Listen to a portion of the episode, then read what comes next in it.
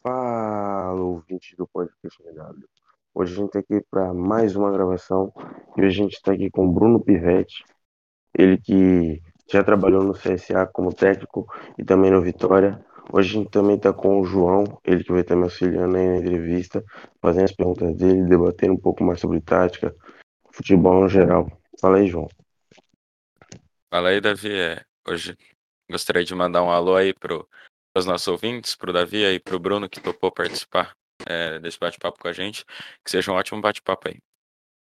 Bruno, se apresenta aí para o pessoal, fala um pouco mais dessa sua caminhada.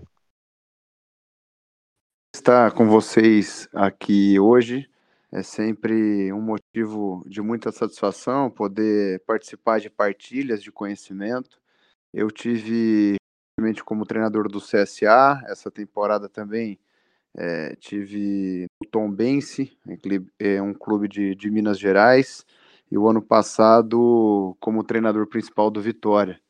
Antes disso, acumulei diversas funções no futebol, como auxiliar técnico, no início fui preparador físico, fisiologista, até me tornar treinador principal, estamos aí nessa caminhada, procurando sempre ser o, o mais coerente possível com as minhas convicções no, no mercado do futebol que é sempre tão competitivo. Espero que nós possamos realizar um grande problema, um grande programa aqui e eu estou à disposição de vocês. Muito bom, muito obrigado por ter topado participar e se apresentar aqui pra gente. Só vou puxando aqui a minha primeira pergunta, aí depois eu passo pro João. Bruno, é, vamos falar um pouco mais sobre Vitória, né, que foi um local onde você trabalhou e tal. É, eu gostaria que você começasse falando como foi o seu trabalho no Vitória, seu processo de amadurecimento dentro do clube, né, como foi trabalhar lá dentro, que, que tipo de trabalho você conseguiu desenvolver com o grupo, você conseguiu tirar algum proveito do seu trabalho que você possa levar aí no futuro ou como um experimento para, sei lá, assumir algo maior, um projeto, um projeto mais consistente, onde você possa assumir de uma forma mais, mais, mais, mais firme, né? Tem um pouco mais tempo de trabalho, que você durou um tempo no Vitória, mas saiu de uma forma meio que se saiu um pouco no momento onde não, na minha opinião, não era para ter saído. Acho que daria para você ficar mais e terminar o seu trabalho. Vitória, tenho, não tenho dúvida nenhuma que foi enriquecedor, tanto para mim quanto também para a instituição. Eu cheguei em 2019, a convite do presidente Paulo Carneiro, inicialmente para ser o coordenador técnico das camadas jovens, né, das categorias de formação, e também auxiliar técnico do profissional, justamente para poder implementar uma metodologia e um modelo de jogo que respeitasse as diferentes categorias de formação, justamente para que os jogadores vivenciassem em toda a cadeia do clube a mesma informação. Isso é sempre muito importante, já tive experiências muito satisfatórias nesse tipo de, de metodologia, nesse tipo de é, ideia de trabalho em longo prazo, como no Pão de Açúcar, no Atlético Paranaense, no Ludogorets. Então, a ideia no Vitória era justamente essa nós conseguimos implementar uma verdadeira filosofia, uma cultura de jogo, com os diferentes treinadores que se tinham ali na formação e também na categoria profissional. Tive o prazer de trabalhar ao lado de grandes profissionais, como o saudoso Carlos Amadeu e também o professor Geninho, dois profissionais que aprendi muitíssimo, principalmente na questão da gestão de grupo, no relacionamento interpessoal. E aí, em 2020, eu fui convidado a assumir a categoria principal. É, nós estávamos vindo daquele período de parada da pandemia. É, o clube sempre é, é muito, com muitas dificuldades, principalmente na questão financeira. É, foi um período muito difícil para todos nós que estávamos ali para fazer um projeto em longo prazo mas como se sabe publicamente, o clube sempre com muitos problemas, né, principalmente em relação à saúde financeira. Mas mesmo assim, topei o desafio, já era algo que eu estava me preparando há algum tempo.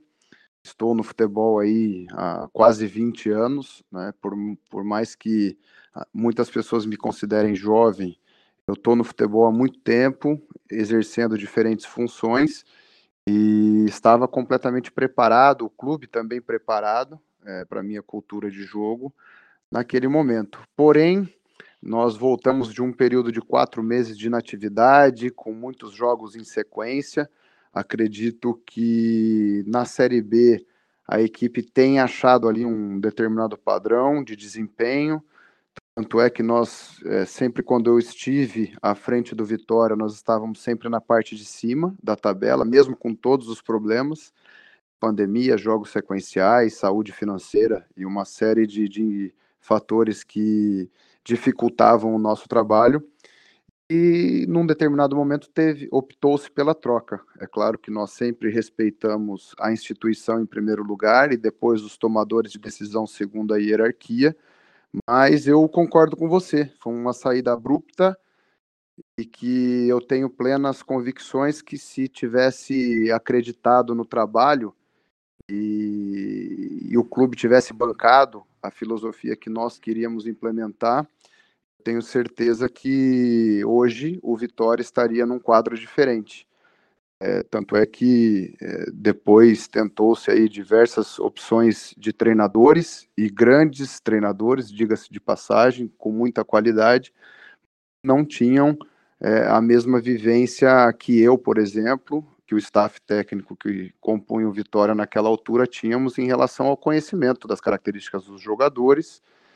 E nós vimos que o clube passou da disputa ali por, por um G4 para praticamente lutar pela sobrevivência na Série B. E agora continuo torcendo pelo Vitória, acompanhando as notícias do Vitória, tenho grandes amigos ali ainda trabalhando, sei das dificuldades que o clube enfrenta é, mas desde que eu saí de lá, eu não, não vislumbrei ainda um momento de paz e espero que esse momento chegue, porque a torcida do Vitória é uma torcida é, fanática, uma torcida apaixonada, que merece, sem dúvida, que o Vitória, Vitória alcance é, os lugares de glória que alcançou num passado recente. É, Bruno, é você quando assumiu o Vitória, né, quando você falou que pegou num tempo difícil, é, em pandemia, você não tinha muito tempo, e ainda você veio, né, é, após a demissão de um grande treinador, é, que é bem identificado com o time. Eu acho que as ideias de jogo é, já estavam bem estabelecidas. E como você faz para regular entre as suas ideias e as ideias de outro treinador que já estava sendo feito no clube, quando você quase não tem tempo e tem uma pressão absurda em cima de você? Na verdade, isso foi muito fácil, porque eu não, eu não pura e simplesmente substituí o Geninho, eu já estava no clube. Então, nós trabalhávamos ali lado a lado. É claro que cada treinador tem a sua particularidade, mas praticamente o que eu fiz ali foi dar continuidade ao meu trabalho, mas agora numa outra função, como líder principal do processo. Em tempo de treinar é verdade, e ainda é, com o agente dificultador de ter ficado quatro meses parado, né? E depois, quando nós retornamos ao treinamento num, num estágio inicial, nós não poderíamos ter contato, né? Teria, a gente é, respeitava ali o, o, distanciamento social estabelecido pelos principais protocolo, protocolos, né? Devido à pandemia, estabelecido, estabelecidos pelos órgãos competentes. Então, isso sempre dificulta né, a reinserção dos jogadores dentro de um modelo de jogo. Mas ah, muitos, muitas das ideias que, que eu continuei desenvolvendo foram as ideias que nós desenvolvemos ali no final da temporada 2019, início da temporada 2020.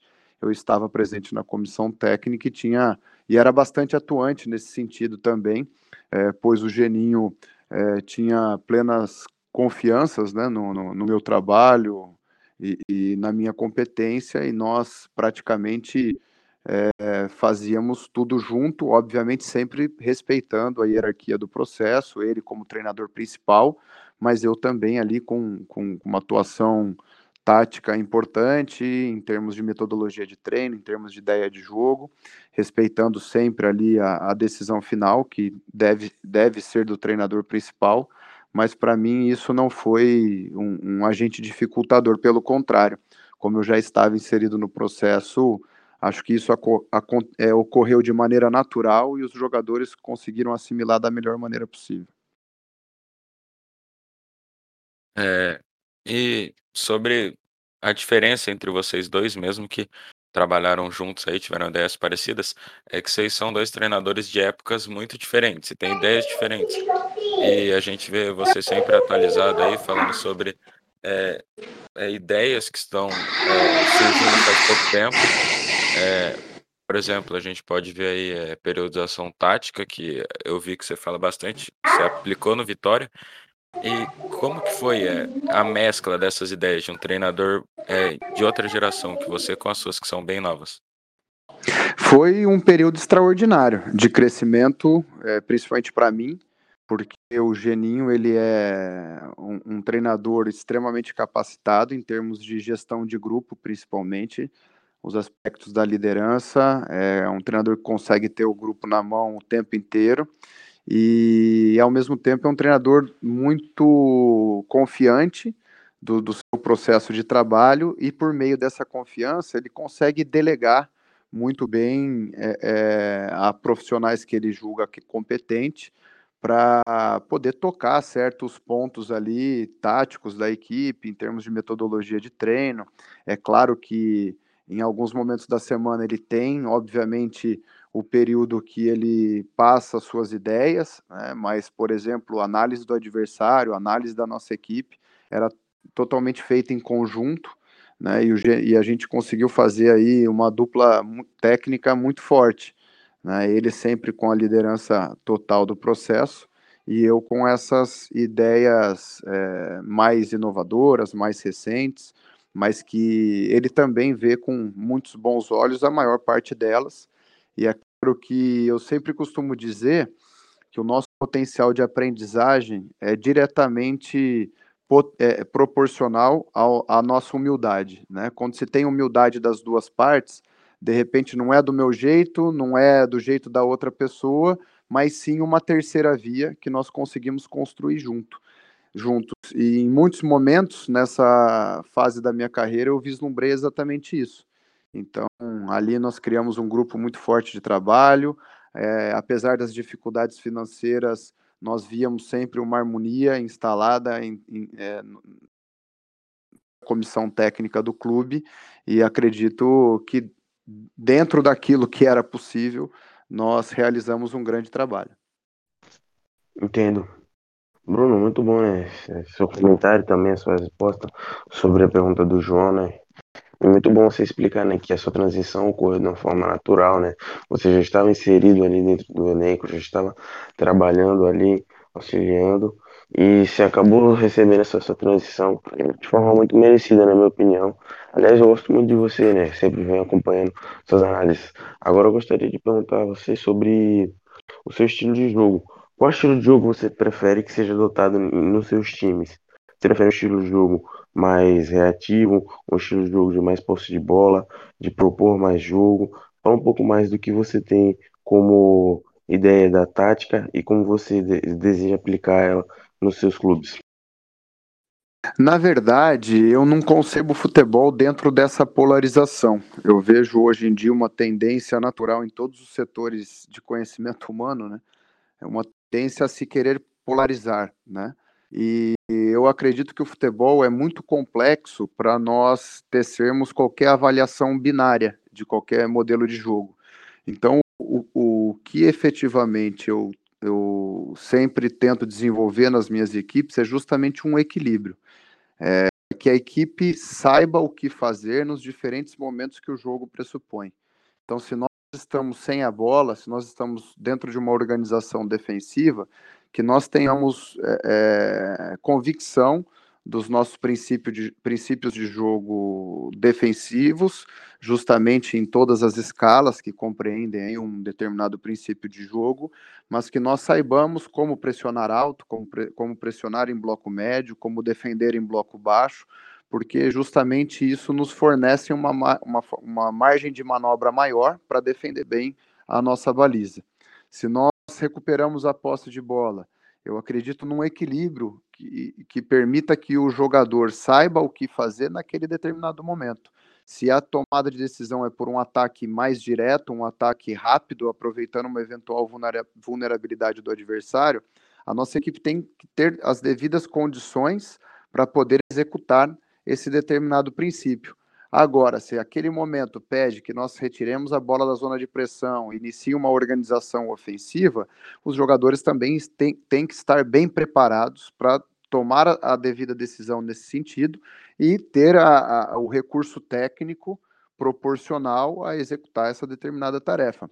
É, se nós estamos com a bola dentro da organização ofensiva, eu, eu, eu, eu quero que a minha equipe, os meus jogadores, tenham a real noção de como construir em primeira fase de construção um jogo mais curto, um jogo, uma saída mais apoiada, sustentada, é, mas também que eles saibam explorar as costas da defesa adversária, se o adversário é, pressupõe uma linha mais alta, por meio de ligações mais diretas, de lançamentos mais longos, e que nós possamos ter coletivamente condições também de explorar é, é, as costas da linha do adversário com, com passes de característica mais vertical. Né? E, e, e, da mesma forma, a equipe precisa estar bem treinada para exercer a segunda fase de construção e a concretização, a finalização das jogadas no terço final. E se nós perdemos a posse de bola, é, a equipe, na minha visão, tem que estar bem, bem preparada para um pressing imediato na, na, da região da bola, mas também muito bem treinada no sentido de realizar uma recomposição, uma temporização, uma reorganização do bloco defensivo para que nós possamos ter a competência necessária para novamente é, termos as, é, protegermos a nossa baliza. E também nós temos que ter uma atenção especial nas bolas paradas, nos arremessos laterais, nos escanteios, nas faltas laterais, é, tanto ofensivas quanto defensivas, justamente para que nós não possamos ser surpreendidos nesse momento de jogo que decide campeonatos. Então, para mim, o futebol é algo muito complexo para ser nessa polarização entre reativo e propositivo. Eu não acredito nisso. O que eu acredito sim é num equilíbrio, e esse equilíbrio é, é, vai, obviamente, sofrer influência é, do contexto que nós estamos naquele momento, das características dos jogadores, a característica do clube, a cultura, os aspectos tradicionais da instituição, isso tudo vai influenciar. Mas enquanto treinador, eu quero uma equipe muito bem balanceada, que saiba o que fazer é, num determinado momento, e mais importante de saber o que fazer é como fazer. É aí que a metodologia é tão importante, justamente para transferir essas minhas ideias para o campo propriamente dito por meio do, do rendimento dos jogadores. É, concordo com você, Bruno. É lógico que toda pessoa, né, todo treinador, todo scouter ou auxiliar sempre vai ter, né, aquele seu esquema de jogo onde ele vai ter uma preferência, né? Por um esquema de jogo às vezes mais propositivo, mais reativo, mas isso também varia muito, né? Dependendo do jogo, dependendo do adversário. Né? Você vai ter a sua base, mas ela pode ser modificada, ela pode ser alterada de acordo com o momento do jogo, os movimentos da partida, né? Não tem como cravar aquilo. Essa pergunta que eu fiz, né? Porque muita gente pergunta, né? Os portais de análise tática de futebol, é, como aquele treinador joga, como aquele auxiliar, ele às vezes auxilia o, o treinador na, na, escalação, como que ele monta um time da, da seguinte forma, na seguinte, na, usando a seguinte base de um, jogo mais reativo, mais, mais propositivo, posse de bola. Não, eu sempre digo, pô, depende, ele tem um estilo de jogo mais reativo, porém, ele pode alterar, alterar o, o esquema o estilo de jogo durante a partida. Você pode ter um esquema mais reativo, porém, se você está conseguindo pro ataque, você está conseguindo fazer um, dois, três gols, você vê que o adversário ele tem uma falha, você vai partir para cima e você vai querer fazer mais gols, independente do seu esquema. Agora eu gostaria de passar para o João, ele está fazendo o comentário dele e a pergunta. É, valeu aí, David. É, agora, é, Bruno, como você estou é, do equilíbrio que você gosta de ter na sua equipe, eu gostaria de te perguntar é, até onde vai esse equilíbrio, porque é sempre bom ter é, várias formas de atacar, de defender para cada momento do jogo. Mas e sobre é, em pouco tempo também, né, é meio difícil executar isso. E às vezes acaba sendo melhor fazer ter um negócio pré-definido e executar ele sempre, assim, por exemplo, um esquema. É, tem treinador que gosta de ter variedade para esquema com cinco zagueiros, às vezes uma linha de quatro, e tem treinadores que optam por sempre manter o mesmo, mesmo estilo de jogo é, na base, assim. É, e você, você gosta de ter equipes que mudam de esquema é, para surpreender adversário? É até onde vai essa mudança, assim, para estar tá pronto para todos os momentos do jogo?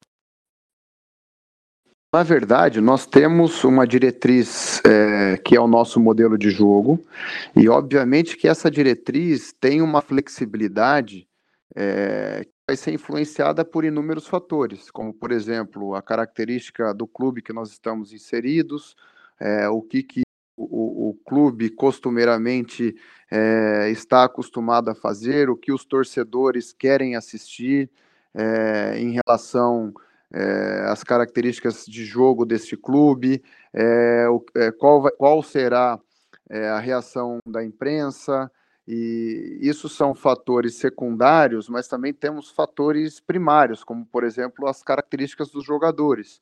às vezes nós estamos ali num elenco, num contexto que não tem, que nós não temos as reais condições técnicas para fazer um jogo mais propositivo.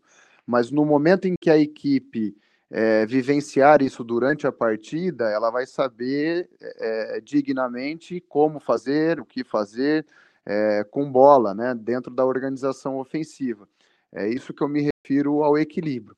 E tem um outro fator que, na minha opinião, é um fator primário também de influência, que é a dimensão estratégica do jogo, que é o estudo que nós fazemos ali de, dos adversários, e ali nós podemos detectar algumas características chaves do, do adversário, algumas vulnerabilidades, alguns pontos fortes, e nós, dentro das nossas ideias, dentro do nosso modelo de jogo, nós temos que estudar o adversário e saber como atacar é, as vulnerabilidades, como neutralizar os pontos fortes, mas isso tudo sempre é, é, pela, a, pela nossa ideia, pelo nosso modelo, pela nossa diretriz é, orientadora. Porque se nós nos balizarmos é, exclusivamente pelo adversário, pode acontecer que contra nós eles mudam o, o, esquema ou mudam o sistema tático, e se você se fundou todo o seu processo de preparação é, pela característica do teu adversário, é, na minha opinião, você se enfraquece durante a competição propriamente dita. Então, nós temos que levar sempre em consideração esses fatores que influenciam, e aqui vale uma diferenciação entre aquilo que é a funcionalidade da equipe, que é justamente a dinâmica que a equipe assume nos diferentes momentos do jogo, e a estrutura da equipe. Você pode ter os mesmos princípios de jogo, agora com uma estrutura diferente. Eu posso marcar no 4-4-2 e os meus princípios de cobertura, é, é, o posicionamento em diagonal dos jogadores para oferecer o devido suporte àquele que vai executar a pressão na bola, é, pode ser, é, podem ser mantidos dentro de uma estrutura com uma linha de 5 atrás ou uma linha de 4. É, agora, essa dimensão estrutural, obviamente que ela influencia a funcionalidade da equipe, mas ela não é determinante. Então, é, se eu tenho ali, é, por exemplo, na organização defensiva, é, escal um, um, escalonamento para subida de pressão. Então, vai pressionar quem tiver o mais próximo da bola. E quando um saltar para a pressão, eu quero sempre uma linha de três por trás. E aí, à medida que a bola roda, dentro de uma marcação zonal pressionante, em que nós marcamos o espaço em função do posicionamento da bola, é, à medida que a bola ro, ro, é, roda, um outro salta e esse vem e compõe a linha de três, aquele que saltou previamente. Esse escalonamento dá para eu fazer com a linha de quatro, dá para eu fazer com uma linha de cinco, dá para eu fazer com uma linha de três. Então eu consigo assegurar que o modelo seja resguardado, mesmo com uma nuance, com uma variação estrutural, ou seja, com uma variação no sistema de jogo da equipe, como muita gente diz. Então, eu costumo ter na minha equipe diversas possibilidades de estrutura, tanto no ponto de vista ofensivo quanto defensivo, mas isso é, poucas pessoas, poucos analistas têm condição de enxergar é, ao longo da partida. É claro que vocês, como são é, analistas é, muito mais bem preparados pelo que pelas, pelo nível de informação e perguntas que vocês vêm é, fazendo ao longo desse podcast, mas é, é, a grande mídia é, geralmente pode até ter pessoas preparadas para esse tipo de análise, mas a disseminação da informação geralmente não é assim. E isso não é, raramente chega ao torcedor, né? Porque aqueles que deveriam ser os responsáveis por decodificar o jogo que um determinado treinador colocou em campo não passam essa devida informação. É por isso que é, eu vejo, principalmente no Brasil, é, muitas confusões é, conceituais. Né? Não sei se vocês concordam comigo, mas é a impressão que eu tenho. Mas respondendo a pergunta, é, é, é facilmente é, passível de implementação essa variação estrutural, essa variação de sistema dentro de um mesmo modelo de jogo. E dá para variar de várias formas, né? Como você falou, não é só o esquema, o, o jogo de futebol vai é muito mais a fundo é, do que só isso, tem muita mais coisa por trás. E eu gostaria de perguntar sobre isso agora. Quais ideias como essa você gosta de ter? Você gosta de ter um plano para, por exemplo, uma equipe vai atuar é, pressionando mais, ou uma equipe não. Você sabe que aquela equipe é, se fecha muito bem e você, você deixa preparado para sua equipe um estilo de jogo mais posicional. Você monta um ataque mais posicional. Você sabe que a equipe deixa muito espaço nas costas e pressiona muito. Você monta mais baseado no ataque rápido, contra-ataque. É, você gosta de ter todos esses tipos de ataque definidos é, no seu time? Se, é, por exemplo, dentro da organização ofensiva, né, como você bem mencionou, nós temos uma plataforma base, que é um 4-3-3, né, justamente para principalmente para aproveitar os espaços entre linhas do, do adversário, né? É, resguardarmos aí a amplitude e a profundidade sempre necessária em qualquer organização ofensiva, justamente para causar dano na defesa do adversário.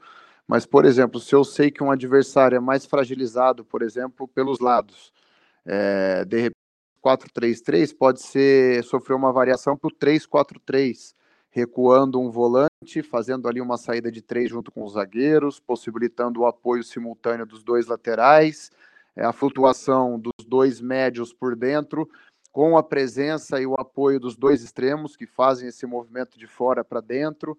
Então é uma estratégia que eu utilizo muito, por exemplo, quando o lateral adversário acompanha individualmente o meu extremo.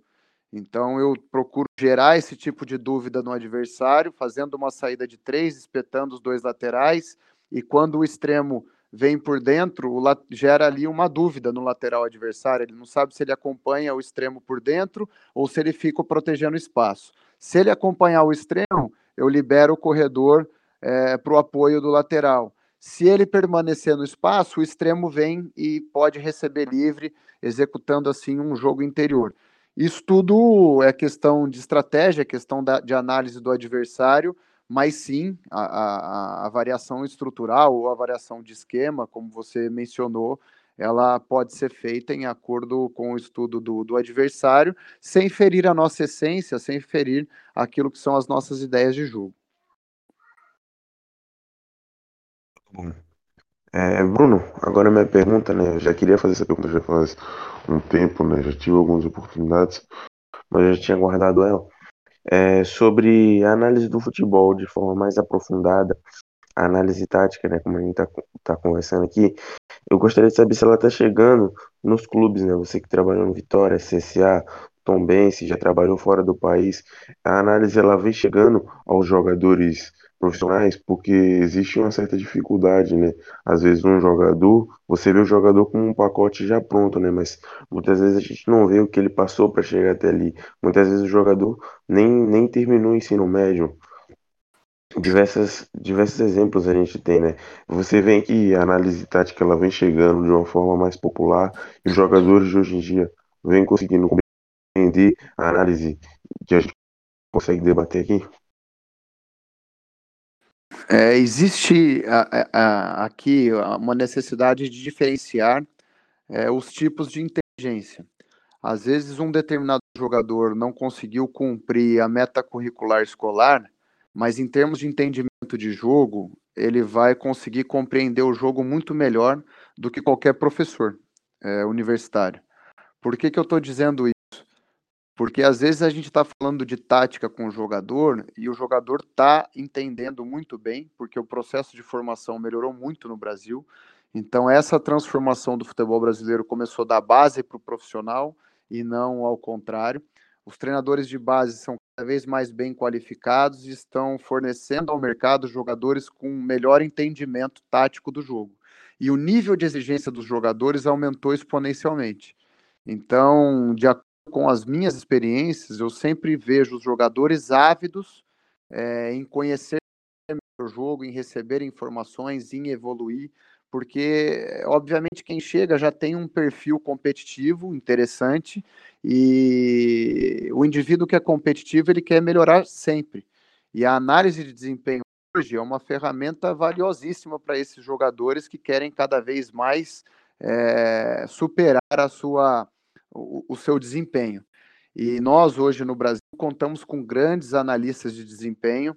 Eu tive a felicidade no Atlético Paranaense, por exemplo, de trabalhar com o Lucas Oliveira, o Bruno Baquete, o Caio Fonseca, o Rui Souza, é, entre outros grandes profissionais como Pedro Sotero, na Ferroviária, o Rafael Ferreira, é, no Ludogorets consegui levar o, o, Rafael Ferreira e também o Lucas Oliveira para trabalhar comigo lá.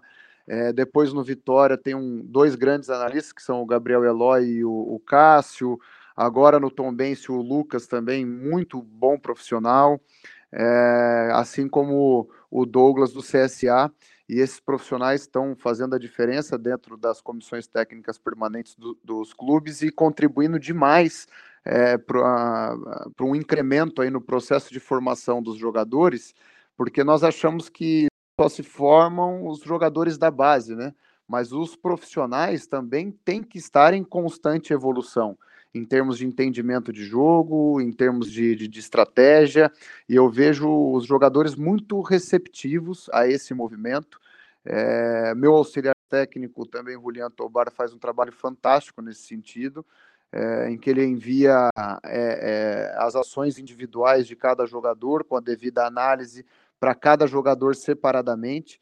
E nós temos também a análise coletiva da equipe, a análise do adversário, e eu posso dizer que sempre os jogadores são muito receptivos. Às vezes, alguns profissionais do clube que não entendem tanto é, é, do aspecto tático podem ter a falsa sensação que os jogadores não estão entendendo nada, mas quando a gente abre para pergunta ou promove uma interação, é, são sempre os jogadores a darem a resposta, a pedirem mais informações. Então, nós temos que ter cuidado na análise é, e também na definição daquilo que, se é a daquilo que é a inteligência do jogador, porque inteligência de jogo e boa capacidade de leitura todos eles têm. Uns podem verbalizar melhor do que outros, é, mas todos têm esse entendimento.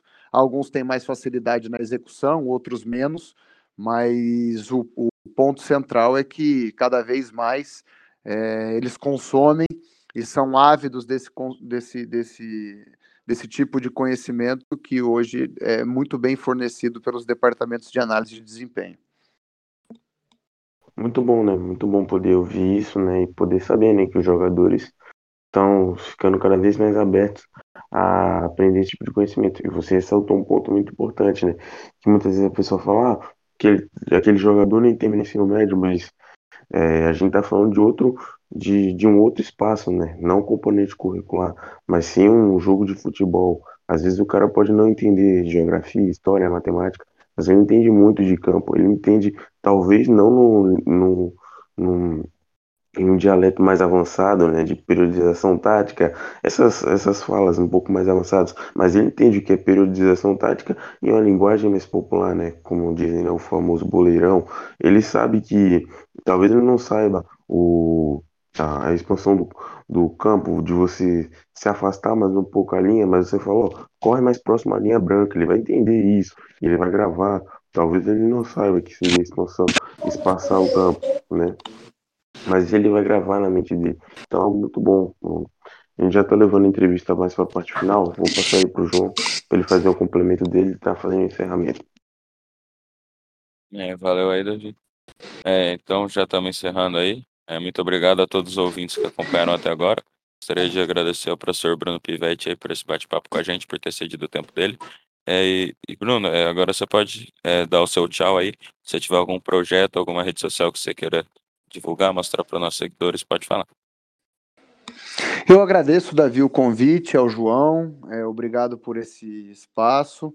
Para mim é sempre um prazer poder estar falando de futebol, que é, é, o aspecto mais importante da minha vida, tirando a minha família. É, nós trabalhamos pelo e para o futebol incessantemente, estando em, em algum clube ou não, nós estamos sempre pensando é, a questão metodológica, a questão das ideias de jogo, sempre é, trabalhando para uma evolução contínua. Eu tenho assim algumas redes sociais, não tenho, não sou tão assíduo, mas vocês podem me encontrar ali no, no Instagram, por exemplo, no arroba Pivete Bruno, Pivete com dois T's e no final. É, e, e, sempre que quiserem interagir comigo, eu estou aberto e disponível a sempre falar de futebol, que é aquilo que eu mais aprecio na vida. Tá bom? Muito obrigado por esse momento, por esse espaço, e eu fico aqui à disposição ao canal de vocês, sempre que vocês precisarem é, eu, eu me encontro aqui disponível. Um grande abraço a todos. É, um abraço e muito obrigado aí. Agora passando aí para o Davi, é, dar sua despedida.